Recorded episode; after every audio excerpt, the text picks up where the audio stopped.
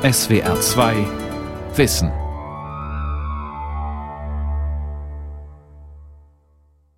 Mit der SWR 2 Aula und dem Thema Staat im Ausverkauf, Privatisierung in Deutschland am Mikrofon Ralf Kaspari. Wenn es dem Staat finanziell schlecht geht, dann lagert er seine Pflichten und Tätigkeiten weitgehend aus, dann schüttelt er immer mehr öffentliche Aufgaben ab. So wurde zum Beispiel die Bahn privatisiert, die Post, die Lufthansa und in vielen Regionen die kommunale Wasserversorgung. Und das ist eine Gefahr, weil der Staat sich aus der Verantwortung zieht und viele Bereiche der Logik der Märkte aussetzt. Tim Engartner, Professor für Sozialwissenschaften an der Uni Frankfurt am Main, beschreibt diese Gefahren. Sie hören den Mitschnitt eines öffentlich gehaltenen Vortrags, der auch in der SWR Teleakademie gesendet wurde. Die Privatisierung schreitet im Schulwesen unaufhörlich voran. Jeder vierte Schüler erhält mittlerweile Nachhilfe. Es gibt eine Vielzahl privater Nachhilfeeinrichtungen, wie etwa Schülerhilfe, Studienkreis, Abiturma oder auch der zur Zeitverlagsgruppe zählende Schülercampus. Das heißt, die Schulbildung nach Schulschluss wird immer bedeutsamer. Es gibt eine wachsende Zahl von privaten Krippen, Kitas, Schulen und Hochschulen. In Deutschland eröffnete zeitweilig jede zweite Woche eine neue Privatschule, ihre Pforten. Vermutlich wissen Sie auch, dass es eine ganze Reihe von privaten Hochschulen gibt. Etwa 100 könnte man in Deutschland identifizieren. Die Fernhochschule ACAD, die Hochschule für Ökonomie und Management, die Euro-FHs, also eine ganze Schar von privaten Hochschulen, die in Konkurrenz treten zu den staatlichen Hochschulen. Diese staatlichen Hochschulen wiederum konkurrieren natürlich um eine unglaublich große Summe an Drittmitteln aus der Privatwirtschaft als jemand, der selbst an einer Stiftungsuniversität im prosperierenden Rhein-Main-Gebiet tätig ist, kann ich Ihnen da eine Menge von erzählen. Ich will nicht sagen, das Geld liegt dort auf der Straße, aber es gibt auf jeden Fall eine Reihe von Stiftungsinitiativen, die uns das Leben vor Ort ein wenig angenehmer in der Lehre und auch in der Forschung betreiben. Kritisch gewendet muss man sagen, dass das Land der Dichter und Denker droht zum Land der Stifter und Schenker zu werden und damit Bildung zur Ware. Ein zentraler Grund ist die chronische Unterfinanzierung des Bildungssystems. Sie wissen das, nach wie vor gibt die Bundesrepublik Deutschland im internationalen Vergleich sowohl im primären wie auch im sekundären und tertiären Sektor zu wenig Geld für Bildung aus. Wir haben in den Schulen immer mehr damit zu kämpfen, dass die Sachausstattung nicht sachgerecht ist, sinkende Schulbuchetats, gedeckelte Kopierkontingente, wo die Lehrkräfte nicht mehr so viele Kopien anfertigen dürfen, wie sie möchten. Das hat zur Folge, diese chronische Unterfinanzierung des Bildungssektors, dass immer mehr private Akteure auf den Markt treten. Im Rahmen der PISA-Studie 2006 wurde offensichtlich bei einer Befragung der Schulleiterinnen und Schulleiter, dass knapp 87 Prozent der 15-jährigen Schülerinnen und Schüler hierzulande eine Schule besuchen, an der Wirtschaft und Industrie Einfluss auf die Lehrinhalte ausüben, was im OECD-Vergleich einen absoluten Negativrekord darstellt. Und nicht wenige der Unternehmen und Stiftungen, die vorgeben, sich um Bildung verdient zu machen, wollen tatsächlich nach meinem Dafürhalten jedenfalls nur mit ihr verdienen. Allein 16 der 20 umsatzstärksten Unternehmen in Deutschland bieten mittlerweile kostenlose Unterrichtsmaterialien an, um der nachfolgenden Generation ihre Sicht auf die Dinge zu vermitteln. Selbst Unternehmen wie die Allianz, die Deutsche Bank, die Deutsche Telekom oder auch die Volkswagen AG scheuen nicht davor zurück, Schulfeste zu sponsern kostenfreie Unterrichtsmaterialien mit Firmenlogos zu verteilen, Lehrerfortbildung anzubieten oder, das ist ein ganz neuer Trend, Mitarbeiterinnen und Mitarbeiter in die Schule zu entsenden. Was für verheerende Unterrichtsmaterialien teilweise im Kampf um die Köpfe der Kinder in den Klassenzimmern kursieren, sei in einem Beispiel verdeutlicht. McDonald's hat ein Unterrichtsmaterial auf den Markt gebracht, wo drin steht, dass Fastfood eine Frage der Definition sei. Fastfood sei alles, was keiner weiteren Zubereitung in der Küche bedürfe. Also würde auch Obst und Gemüse dazu zählen. Diese Öffnung von Schule gegenüber unternehmerischen Einflüssen hat nach meinem Dafürhalten zu einer tektonischen Verschiebung der Akteurskonstellationen geführt im Bildungssektor. Nicht nur, dass Gewinn- und Gemeinwohlorientierung aufeinanderprallen, sondern durch das Einspeisen von selektiven, tendenziösen und manipulativen Unterrichtsmaterialien gelingt es den Unternehmen eben auch, die Vor- und Einstellungen junger Menschen zu prägen. Hintergrund ist der, dass man aus der Werbeforschung weiß, dass bei Kindern und Jugendlichen nur etwa ein Viertel des Werbebudgets in Anschlag gebracht werden muss, um denselben Werbeeffekt zu erzielen wie bei Erwachsenen. Also unter betriebswirtschaftlichen Überlegungen eine sehr sinnvolle Investition, die Unternehmen dort tätigen. Vom Bildungsmarkt zum Verkehrsmarkt. Bahn und Autobahn. Der Begriff Verkehrsplanung war lange Zeit ein unverbrüchliches Leitprinzip der Verkehrspolitik, denn man wusste, Investitionen in die Verkehrsinfrastruktur lösen ein bestimmtes Verkehrsaufkommen bei diesem entsprechend geförderten Verkehrsmittel aus. Aber Anfang der 1980er Jahre verfing die neoliberale Staatskritik tatsächlich auch dort. Zum Beispiel diskutieren wir derzeit die Privatisierung der Bundesautobahnen. Immer mehr Autobahnabschnitte sind im Besitz privater Investoren, so etwa die A8 zwischen Augsburg und München-Allach oder die A1 zwischen Bremen und Buchholz.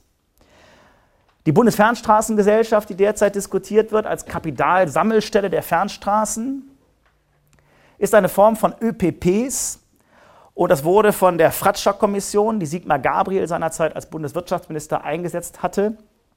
Dort wurde entwickelt ein Fahrplan, wie man die Kosten der Finanz- und Eurokrise in Zeiten historisch niedriger Zinsen auf die Verbraucherinnen und Verbraucher sowie die Steuerzahlerinnen und Steuerzahler verlagern konnte. Denn vollkommen klar soll die Pkw-Maut nach einem ähnlichen Muster funktionieren wie die Lkw-Maut. Die Lkw-Maut firmiert ja bekanntlich unter Toll Collect, ein Stück aus dem Tollhaus könnte man sagen. Das Konsortium unter Führung von Daimler Chrysler und Deutscher Telekom erhielt seinerzeit den Zuschlag zur Entwicklung und Umsetzung eines bundesweiten Lkw-Mautsystems. Vielleicht erinnern Sie, dass es mit 16-monatiger Verspätung erst überhaupt anlief. Und in diesem 17.000 Seiten umfassenden Vertrag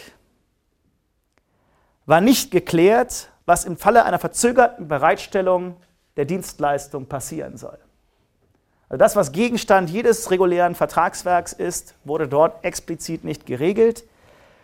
Stattdessen wurde für den Konfliktfall festgeschrieben, dass man nicht die ordentliche Gerichtsbarkeit anruft, sondern die private Schiedsgerichtsbarkeit. Und bis zum heutigen Tag sind von den 5 Milliarden Euro an geschätzten Einnahmeausfällen noch keine nennenswerten Beträge an das Bundesverkehrsministerium zurücküberwiesen worden. Also man sieht, dass das eine kardinale Fehlentwicklung war und trotzdem setzt man jetzt bei der Pkw-Maut auf dasselbe System wie bei der Lkw-Maut. Selbst der Bundesrechnungshof kommt zu dem Schluss, dass in fünf von sieben Fällen bei diesen privatisierten Autobahnteilabschnitten es günstiger gewesen wäre, wenn man konventionell gebaut hätte, sprich wenn man ganz regulär die Straßenbaumeistereien beauftragt hätte. Aber bezeichnenderweise liegen diese ÖPP-Verträge bei der Geheimschutzstelle des Deutschen Bundestages, sind also für uns Bürgerinnen und Bürger nicht unmittelbar einsehbar und Parlamentarier, die dort Einsicht nehmen, dürfen im Anschluss nicht darüber sprechen. Auch die Privatisierung der Nebenbetriebe der Bundesautobahn 1998 angestoßen. Die Privatisierung der Autobahn Tank und Rast GmbH hat weitreichende Folgen, wie jeder von uns weiß, jeder und jede, dass äh, die Stärkung des Systems Fahren, Tanken, Rasten, die damals Franz Müntefering versprochen hatte, äh, hat dazu geführt, dass wir heutzutage für jeden Toilettengang 70 Cent zu entrichten haben, weil die Tank- und Rasttochter Sanifair uns zur Kasse bittet. Also auch das ist das Ergebnis einer Privatisierungspolitik. Wenn man sich darüber echauffiert, dass man für den Toilettengang zu zahlen hat, dann sollte man sich immer wieder vergegenwärtigen, dass das das Ergebnis der Privatisierungspolitik in den 90er Jahren ist. Die Privatisierung der Deutschen Bahn treibt ja nicht nur die Bahnfahrerinnen und Bahnfahrer um, sondern auch solche, die es mal werden wollen. Fast täglich hören wir von Oberleitungsschäden, Lokschäden und Triebwerkschäden. Das hat damit zu tun, dass die Bahn sich systematisch seit der von Hartmut Medorn im Jahre 1994 ist die Bahn ja privatisiert worden formell und dann kam Hartmut Medorn als derjenige, der die Bahn für den Börsengang aufhübschen wollte, die Braut für den Börsengang hübsch machen wollte und eine rigide Sparpolitik betrieben hat. Die Deutsche Bahn AG, die innerhalb von acht Tagen so viele Kundinnen und Kunden befördert wie die Deutsche Lufthansa innerhalb eines Jahres, konzentriert sich fast ausschließlich nur auf den Hochgeschwindigkeitsverkehr und das, obwohl 90 Prozent des Schienenverkehrsaufkommens auf Bahnfahrten von unter 50 Kilometern Reichweite entfallen, fließen dort nur 10 Prozent der Investitionen hin. Also eine Konzentration auf den Hochgeschwindigkeitsverkehr, auf den Magistralen, statt einer systematischen Förderung des Verkehrs in der Fläche, wo man sagen könnte, die polyzentrische Raumstruktur in Deutschland mit vielen Mittel- und Oberzentren wäre eigentlich dazu angetan, ein engmaschiges, flächendeckendes Netz von Schienenverkehrsleistungen vorzuhalten. Die Abkehr von der Flächenbahn, die das schnelle Reisen für alle demokratisiert, statt es für eine kleine Minderheit zu monopolisieren, lässt sich auch daran ablesen, dass der gute alte Karnickelpass, benannt nach dem damaligen Bundesfamilienminister Würmeling, für kinderreiche Familien, drei oder mehr Kinder gab es die Bahncard 50, dass auch das ein Relikt der Vergangenheit ist und die Sozialpflichtigkeit der Bahn gar nicht mehr erkannt wird. Jetzt wird immer wieder argumentiert, das können Sie in allen überregionalen Tages- und Wochenzeitungen lesen, von der Welt bis zur jungen Welt, von der FAZ bis zur Taz, dass man glaubt, es gäbe eine belebende Kraft des Wettbewerbs auf der Schiene. Nach dem Motto, wir brauchen nur möglichst viele Anbieter auf den Schienen, dann gibt es einen sich produktiv entfaltenden Wettbewerb. Die einem Glaubensbekenntnis gleichkommende Behauptung, konkurrierende Betreibergesellschaften der Deutschen Bahn AG übernehmen defizitäre Streckenabschnitte ist natürlich eine mehr. Denn unter kaufmännischen Gesichtspunkten müssen auch diese Betreibergesellschaften all die Streckenabschnitte einstellen, deren Ertragswerte negativ sind oder jedenfalls unterhalb der durchschnittlichen Rendite im Bahnsektor liegen. Also es ist überhaupt nicht vorstellbar, dass andere private Betreibergesellschaften Streckenabschnitte von der Bahn übernehmen, von der Deutschen Bahn übernehmen, äh, um darauf Schienenverkehr äh, anzubieten, wenn sich das nicht rechnet. Und die Bahn steht ja in einem unglaublich kompetitiven Wettbewerb, in einem unglaublich wettbewerbsintensiven Konkurrenzkampf mit anderen Verkehrsträgern, wie etwa dem Automobil oder auch dem Verkehrsträger Flugzeug. Das heißt, die Bahn hat schon eine Konkurrenz, die ernst zu nehmen ist. Zudem ist zu beobachten, dass sich die Bahn wandelt. Sie trägt auch den Zusatz DB Mobility Networks Logistics AG hin zu einem international agierenden Mobilitäts- und Logistikkonzern. Man kann feststellen, dass die Bahn mittlerweile zwei Drittel ihres Gewinns nicht mehr mit schienengebundenem Verkehr erwirtschaftet, sondern mit Logistikdienstleistungen im In- und Ausland. Also die Deutsche Bahn, das ist kein wirkliches Geheimnis, sondern ein offenes Geheimnis. Die Deutsche Bahn konzentriert sich nicht mehr auf den Schienenverkehr zwischen Dienstlaken, Delmenhorst und Düren, sondern auf den Logistikmarkt zwischen Dallas, Delhi und Den Haag. Sie verfügt über mehr als 1500 Repräsentanzen in 152 Staaten. Sie hat im Jahre 2000 die Stinnes AG gekauft, ist damit zum größten Straßenspediteur Europas geworden. Sie hat Bex Global Corporations, einen amerikanischen Luftverkehrskonzern, gekauft für 1,1 Milliarden Dollar. Die französische Joyot-Gruppe, die schweizerische Spedition Hangartner und zu guter Letzt noch die britische Arriva-Gruppe und Chiltern Railways, sodass jetzt am Wembley-Stadion eine Tochterfirma der Deutschen Bahn AG hält. Man kann sagen, das ist die späte Rache für die Wembley-Niederlage im Jahre 1966. Aber das ist natürlich nur ein Versuch, diese Expansionspolitik der Deutschen Bahn zu rechtfertigen, was äh, man nicht wirklich durchweg als Argument gelten lassen kann. Die Deutsche Bahn ist also nicht mehr an einer Steigerung des Schienenverkehrsaufkommens interessiert, sondern lediglich an einer verkehrsträgerneutralen Steigerung ihrer Marktanteile. Vernachlässigung des heimischen Schienenverkehrs zu Lande, zu Wasser und in der Luft, nur nicht mehr auf der Schiene. Kritisch daran ist, dass die Deutsche Bahn AG mittlerweile mit der Bonität der Bundesrepublik Deutschland im Rücken, weil sie ist immer noch zu 100 Prozent im Bundesbesitz, auf Einkaufstour geht. Und das ist deswegen auch negativ zu sehen, weil die Sanierung der Deutschen Bahn AG, die seinerzeit bei der Bahnreform in Aussicht gestellt worden war, immer noch nicht in dem Umfang Platz gegriffen hat, wie das versprochen worden war.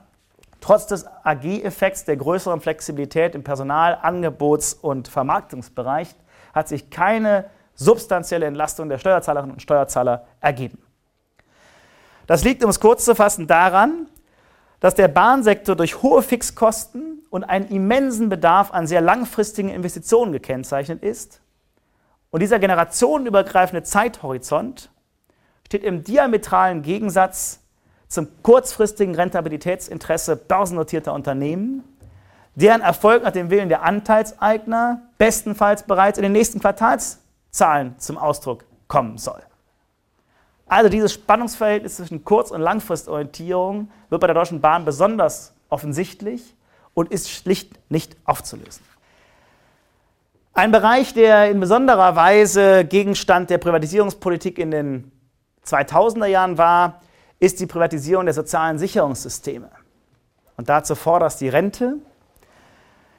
Im Irrglauben daran, dass nur ein schlanker Staat ein guter Staat sei, baute die von Gerhard Schröder geführte rot-grüne Bundesregierung den bismarckischen Sozialstaat, der einst weltweit Bewunderer fand, systematisch um und ab.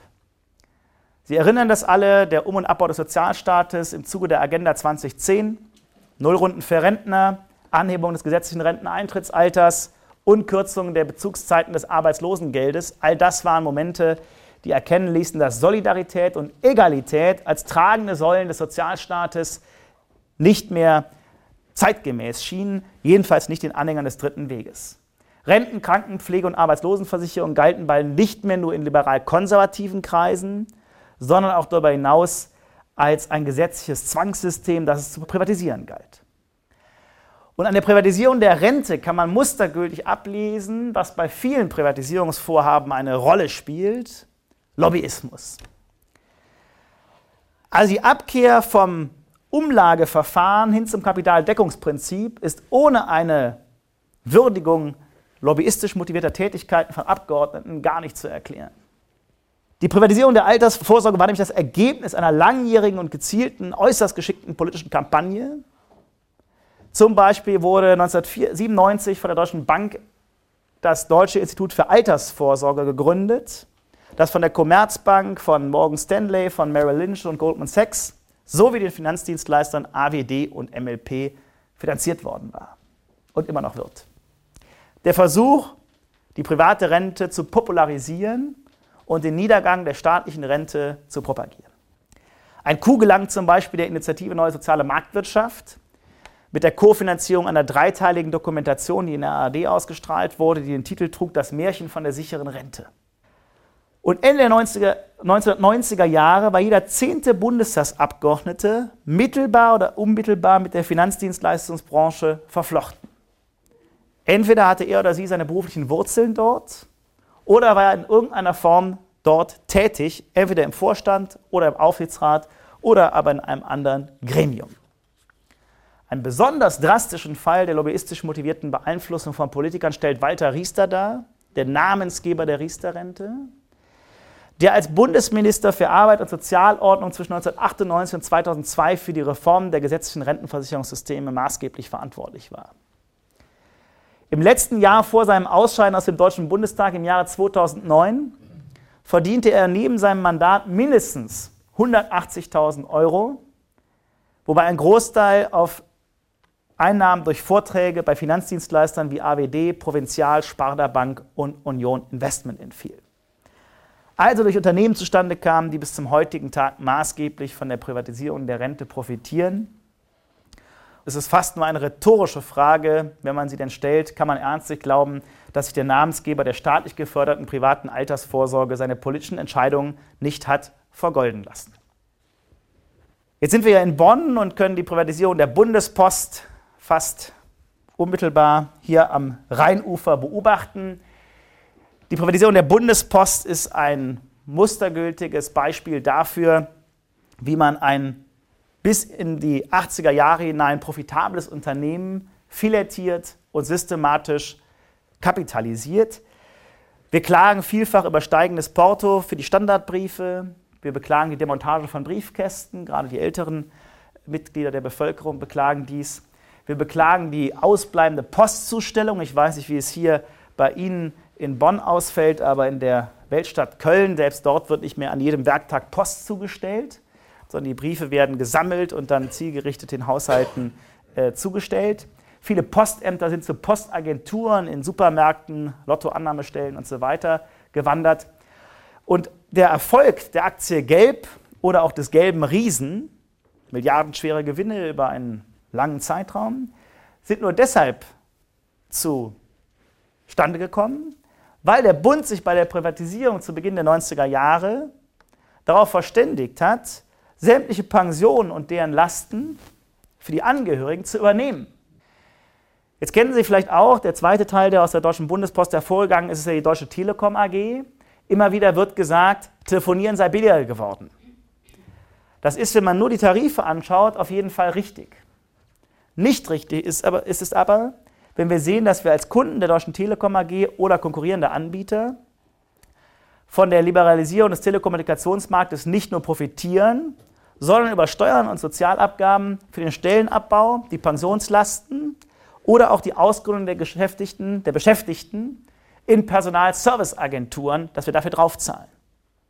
Es gibt also nicht wenige Beispiele, wo Aufstocker in diesen Telekommunikationsdienstleistungsunternehmen arbeiten, die wir dann damit systematisch finanzieren als Steuerzahlerinnen und Steuerzahler oder sozialversicherungspflichtig Beschäftigte. Also die Wahrnehmung, telefonieren ist billiger geworden, ist nur eine Wahrnehmung, die auf den ersten Blick richtig ist. Als vorletztes Beispiel für einen Bereich, der privatisiert worden ist, möchte ich das Gesundheitswesen anführen.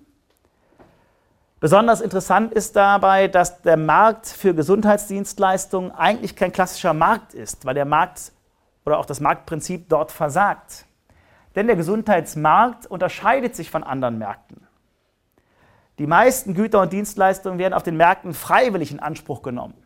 Ausnahme ist der Drogenmarkt. Oder aber als Privileg begriffen, auf dem Bildungsmarkt etwa. Und Gesundheitsleistungen werden aber unabhängig davon, wie preiswert sie sind, von niemandem ernstlich äh, freiwillig in Anspruch genommen. Niemand will ja krank sein. Also wenn man auf Konsumartikel verzichten kann, kann wer chronisch krank ist, nicht auf die Einnahme seines Medikaments verzichten. Also man kann einen Urlaub stornieren, aber nicht eine Krankheit zurückgeben. Deswegen ist der Gesundheitsmarkt ein Markt, auf dem sich Abhängige bewegen und diese abhängigen, heilungsbedürftigen Menschen werden mehr und mehr auch in privatisierte Krankenhäuser gesandt. Sana, Asklepios, Helios, Fresenius sind die großen Akteure auf dem Markt der Krankenhäuser, die mehr und mehr nach ökonomischen Richtwerten und Benchmarks ausgerichtet werden, um den Fortbestand der Einrichtung gewährleisten zu können. Also der betriebswirtschaftliche Imperialismus, wie es Oskar Negt einmal gesagt hat, hat im Gesundheitssektor wirklich seinen Niederschlag gefunden.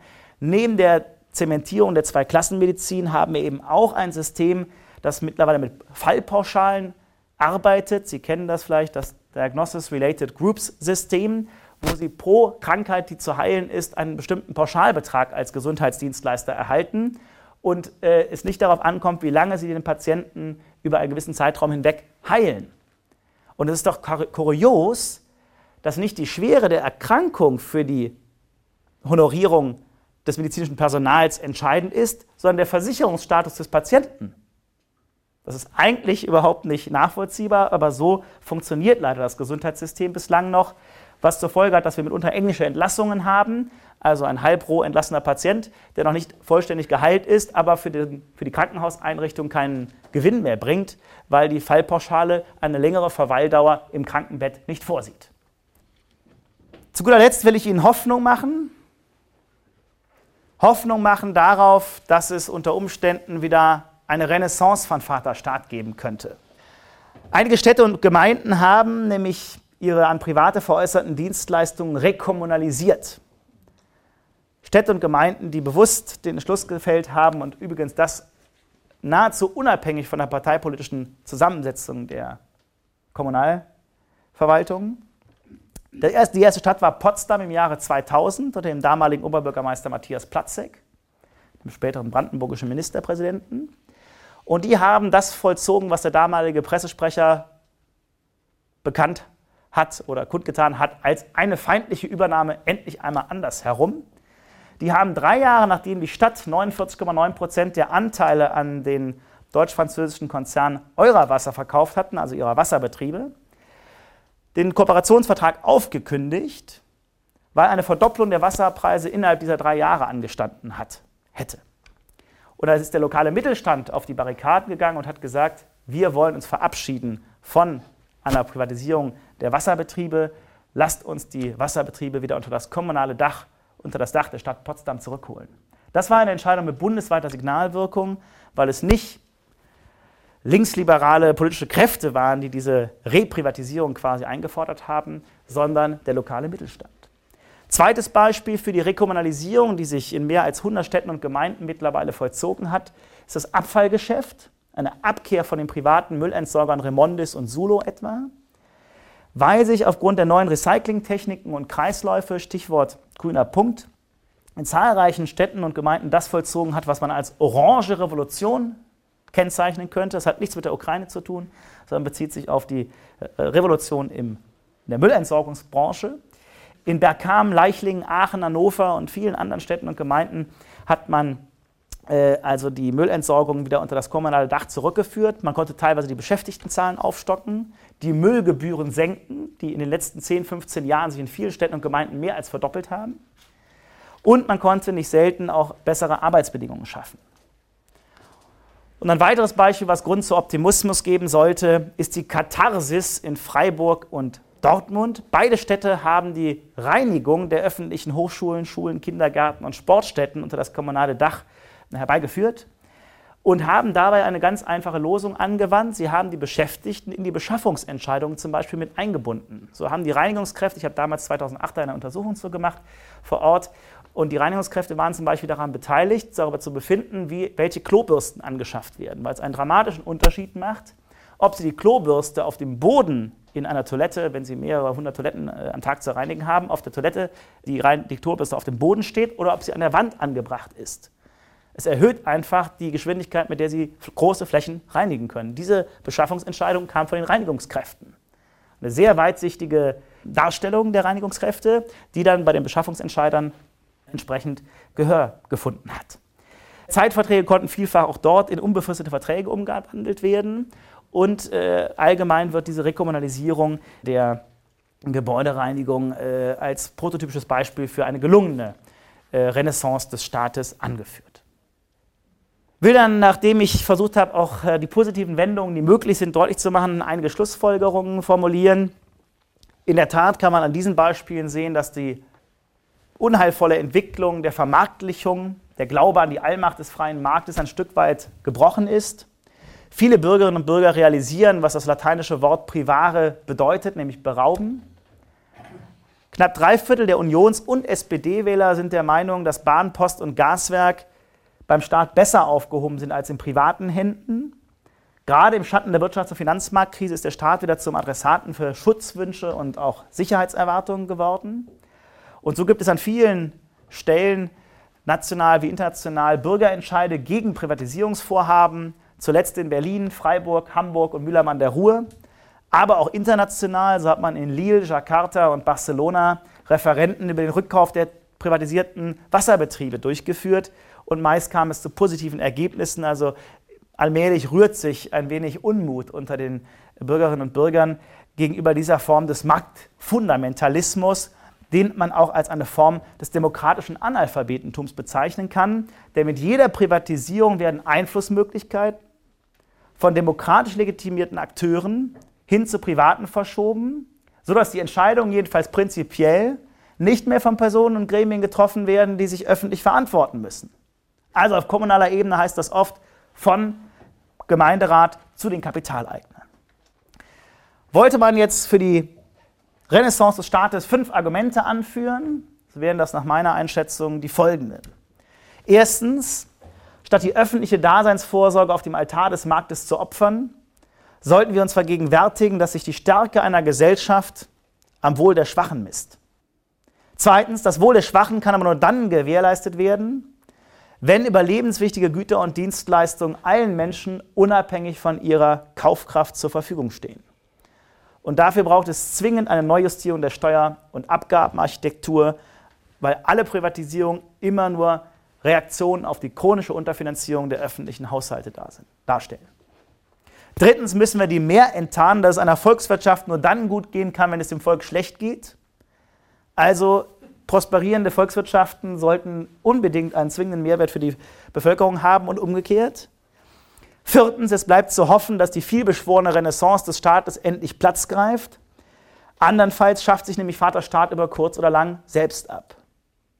Und das fünfte Argument für eine Renaissance des Staates könnte lauten, eine Gesellschaft, die von allem den Preis, aber von nichts mehr den Wert kennt, hat aufgehört zu existieren. Das war die SWR2 Aula heute mit dem Thema Staat im Ausverkauf, Privatisierung in Deutschland von und mit Professor Tim Engartner, Sozialwissenschaftler an der Uni Frankfurt am Main. Sie können diese und alle anderen Vorträge wie immer nachhören, nachlesen. Infos dazu finden Sie auf unserer Homepage www.swr2.de-wissen.